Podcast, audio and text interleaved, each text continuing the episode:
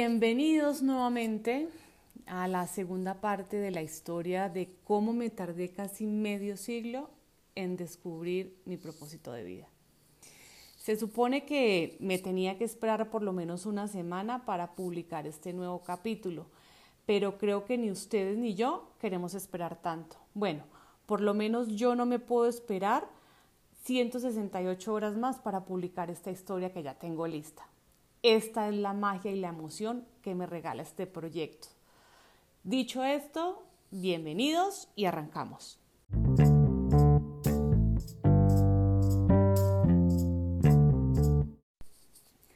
Nos quedamos en mi encuentro de vida con Maru, que es la protagonista de la gran y próxima historia de este podcast, El Unicornio Morado.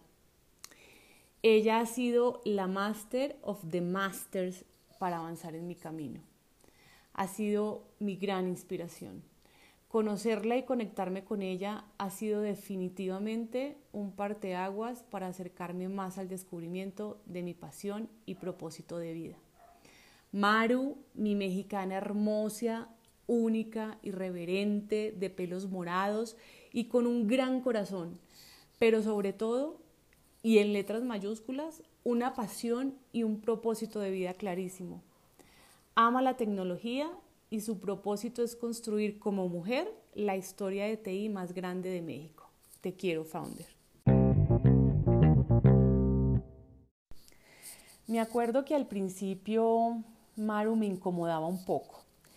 Me parecía que hablaba de más y que vivía como en otro mundo ella me hablaba de temas que a mí me hacían cortocircuito con toda esa lista que yo creía era mi propósito de vida y que era la que tenía que seguir para ser exitosa.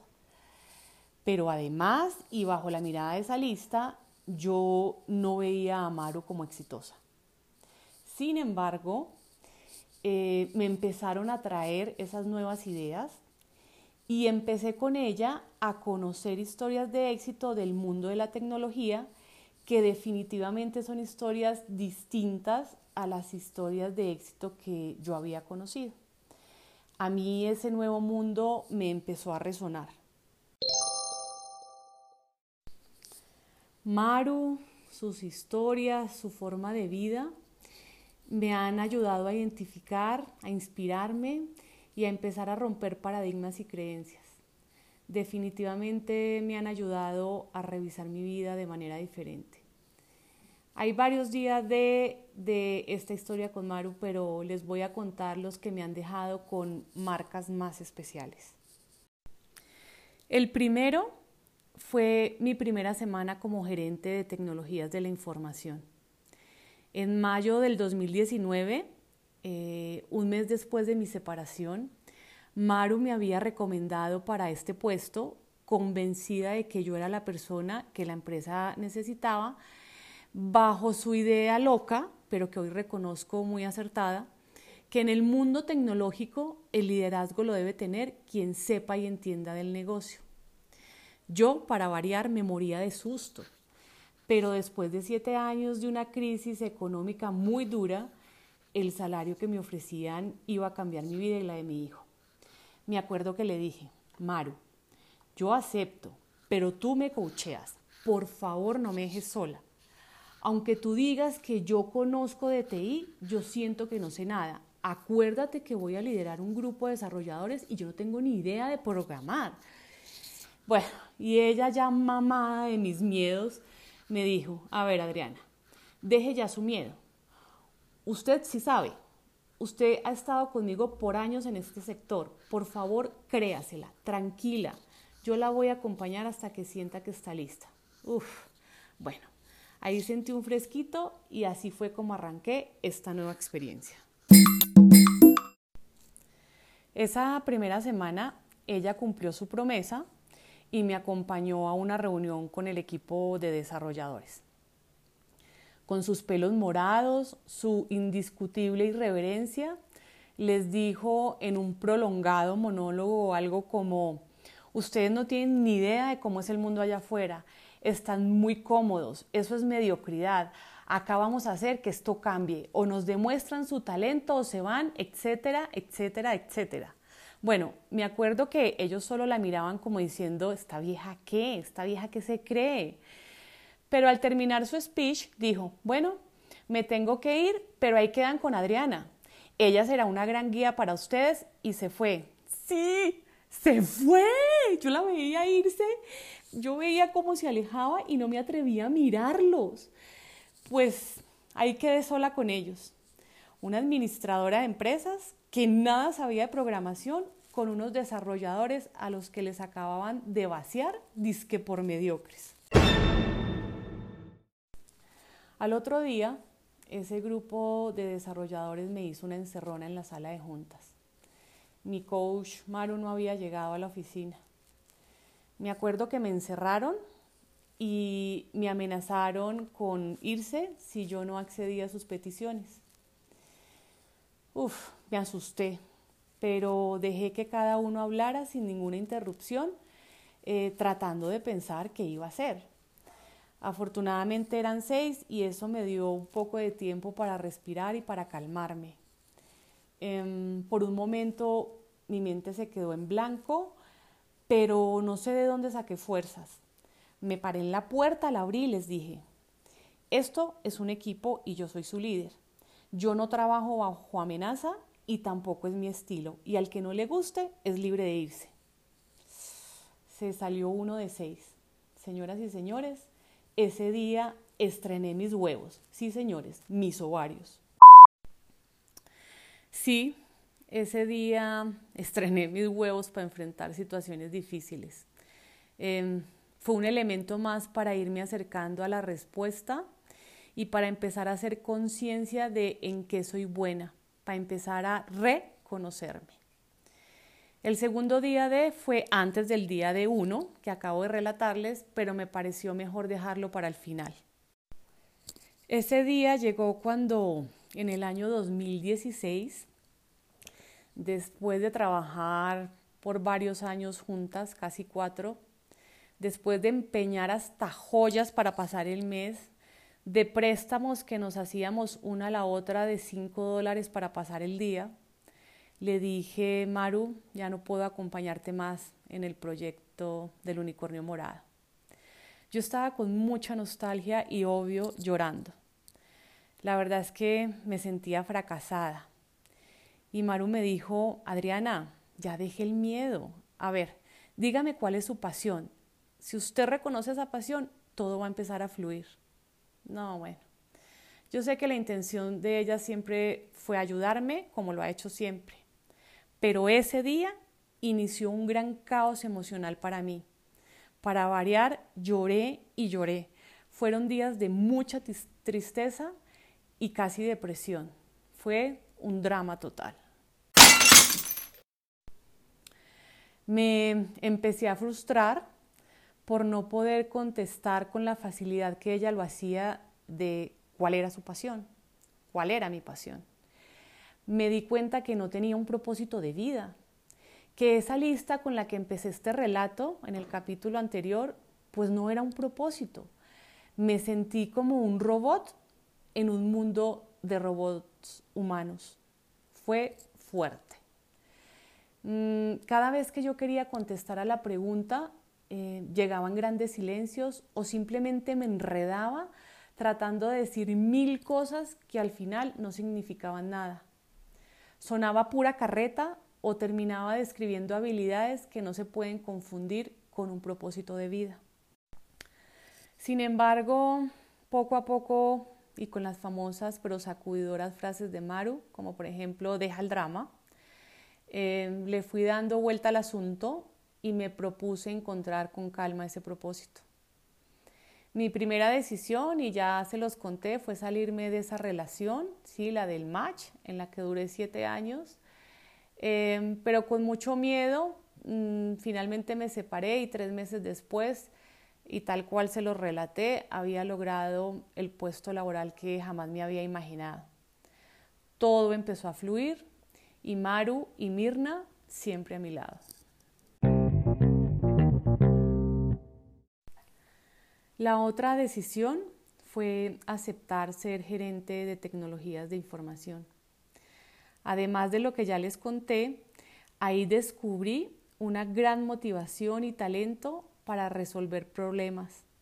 Descubrí mi habilidad de hacer que las cosas sucedan. Digamos que esta experiencia me ha servido para empezar a creérmela. Por fin empecé a sentir que me destacaba en algo. Eh, hace poco mi jefe, que es otro ángel, eh, me resumió lo que ha sido mi paso por la empresa en estos tres años y me dijo, Adriana, ha sido la gran sorpresa del equipo. Debo decirles que él no entendía como una gerente que no sabía programar, que no era ingeniera de sistemas, iba a ser su gerente de TI y que iba a liderar ese equipo de desarrolladores. Pero afortunadamente para ambos, Maru nos convenció de tomar el riesgo.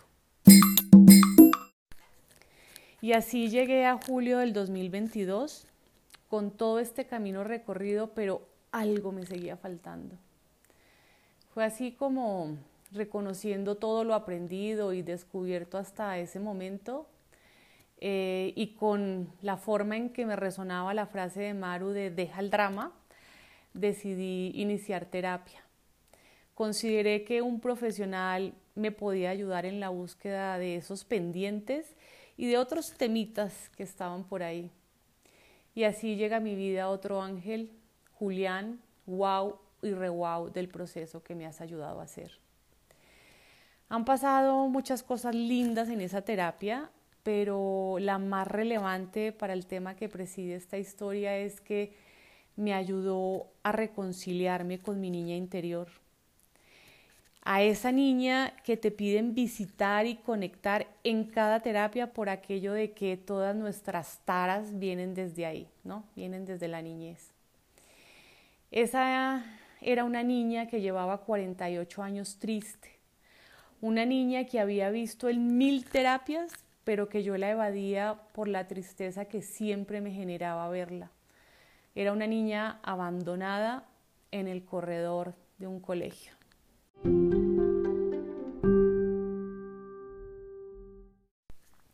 A partir de un ritual que hice con esa niña interior, eh, me conecté con ella y pasó algo que fue magia pura. Esa niña por primera vez me miró y se rió. Se me eriza la piel. Solo hasta que la vi reír me di cuenta que durante 48 años jamás la había visto reírse en mis recuerdos. Se me llenan los ojos de lágrimas al contar esto. Algo que puede parecer tan insignificante, pero la imagen de esa niña riéndose trajo a mí nuevamente un antes y un después de ese día. Me acuerdo que el ritual fue ir a un spa e invitar y conectarme con esa niña, consentirnos. Y bueno, escogí el mejor de la ciudad, ni siquiera pregunté el precio. Em, y después de tres maravillosas horas de relajación y conexión, llegué a mi casa y sentí unas ganas inexplicables de escribir. De hecho, hasta me cuestioné y traté de procrastinarme, pero dejé fluir el sentimiento, me senté enfrente del computador y en menos de cinco minutos yo le había escrito una canción a esa niña, a mí cuando era niña. Cuando terminé de escribir esa canción, yo estaba extasiada. Yo decía, ¿de dónde salen estas ganas de escribir? ¿De dónde sale esta habilidad para escribir una canción? ¿De dónde me sale la emoción y el placer para escribir? Todo esto era nuevo para mí. Sin muchas respuestas, decidí dejar fluir el sentimiento.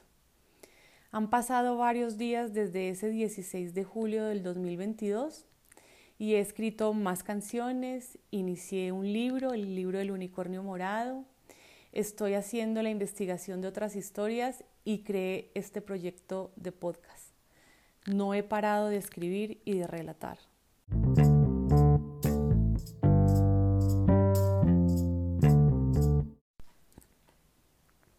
Seguramente se me quedan en el aire muchos eventos y personas que me han impactado para llegar a este momento.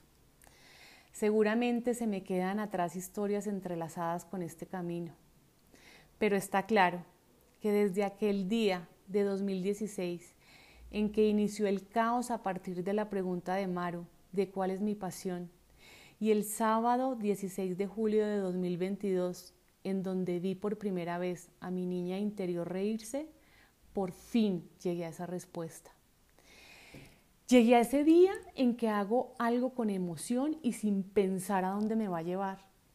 Llegué al día en que por fin pude entender que es hacer algo por pasión.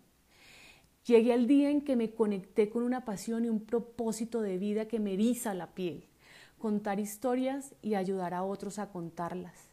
Me enamoré de la magia que tienen las historias para conectarnos, con el poder de sanación que tienen cuando nos atrevemos a contarlas, cuando nos atrevemos a compartirlas, a sentir una emoción infinita cuando escribo o relato una historia y alguien se conecta.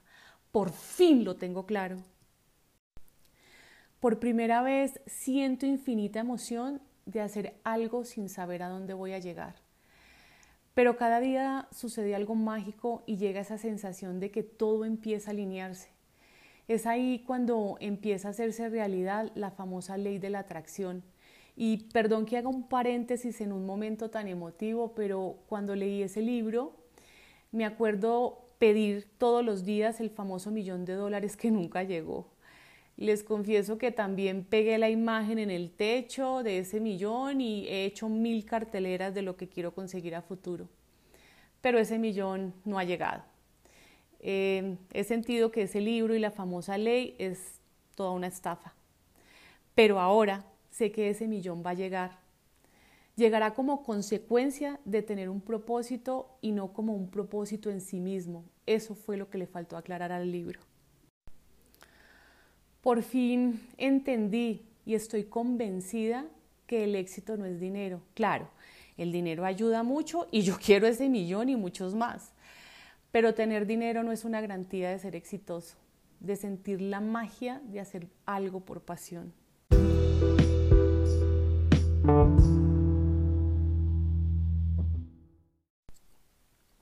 Y aquí termina el inicio de esta gran historia, porque apenas empieza.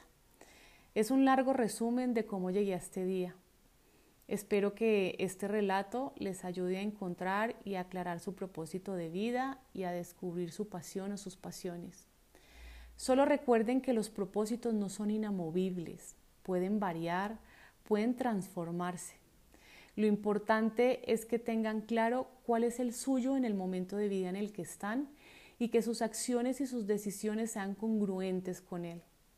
Les garantizo, cuando eso pase, van a sentir que algo es diferente. Van a sentir que todo empieza a fluir, que todo cobra sentido y van a sentir magia. Es ahí donde se hace realidad la ley de la atracción. Finalmente, gracias por oírme. Gracias por ayudarme a reafirmar que voy por el camino correcto, por ayudarme a comprobar la forma en que las historias nos conectan y por ayudarme a comprobar cómo nos ayudan a sanar cuando nos atrevemos a recordarlas, cuando nos atrevemos a contarlas. Recuerden compartir esta historia con tantas personas como les nazca. Ayúdenme a llegar a esos 5.000 oyentes. Gracias por ser parte de este proyecto y recuerden que este espacio en mi voz son de ustedes. Se les quiere.